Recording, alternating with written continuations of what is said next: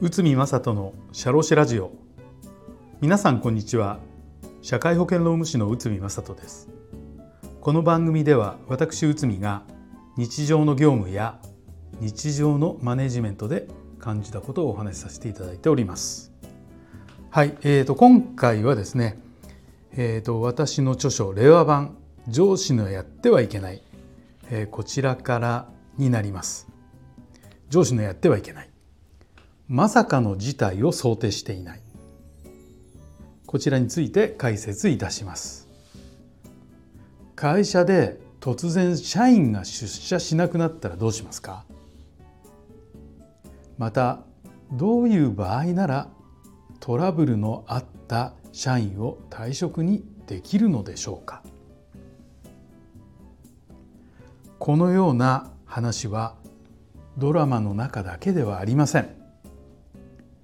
実際に私自身が年に2回から3回はこういった内容について相談されることがあります。まずは退職について見ていきましょう。退職が成立するケースは会社と社員が退職につき合意した場合。社員が一方的に辞職を通知し14日が経過した場合。事前に退職の理由が決めてありその理由が発生した場合。こちらの3種類に分かれます。最初と2番目の場合は社員本人の意思表示が必要です。そしてこれは口頭、まあ、もしくは退職届などの書類。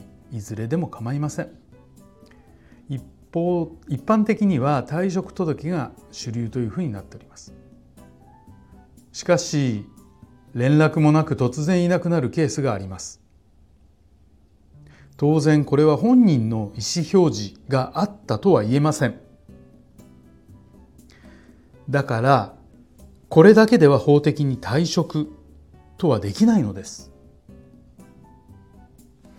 事前に丸3のこの3番目の事前に退職の理由が決めてありその理由が発生した場合を定めておけばよかった。まあ、具体的には就業規則の退職理由に従業員が失踪して1か月以上連絡取れなかった時、まあ、このように記載します。事前に退職理由を決めておけば本人の意思が表示されなくても一定期間経過後に退職が成立するのです。ちなみにこの一定期間は14日以上であれば法的に OK です。まあ、もちろんこの就業規則が従業員に周知されていることも必要です。まあ皆さんあのこんなことうちには関係ないと思われるかもしれません。しかし私にご相談される方全員がまさかこんなことになるとはという口々にあのそういう言葉を発します。まあ、これも事実です。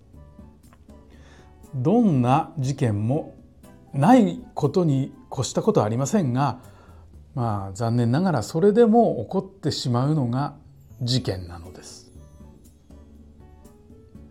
想定されるありとあらゆることを事前に就業規則に記載することが本当に大切です。必ず可能性があることには事前に対策を打ちトラブルを防いでください。ということでこうまさかの事態まで想定しましょうということなんですけど、まあ、それが想定されないと、えー、そういったことが発生した場合非常に苦労しますよということをお伝えしたかったんですよね。特にこの社員が突然出社しなくなったそして連絡がつかないこういったこと残念ながら時々あります。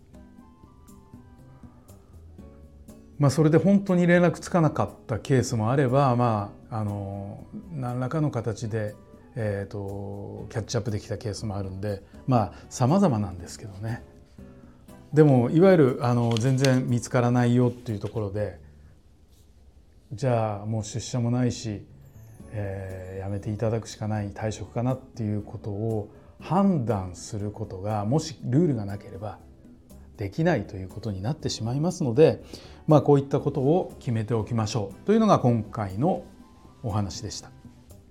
はい本日もお聴きいただきありがとうございました。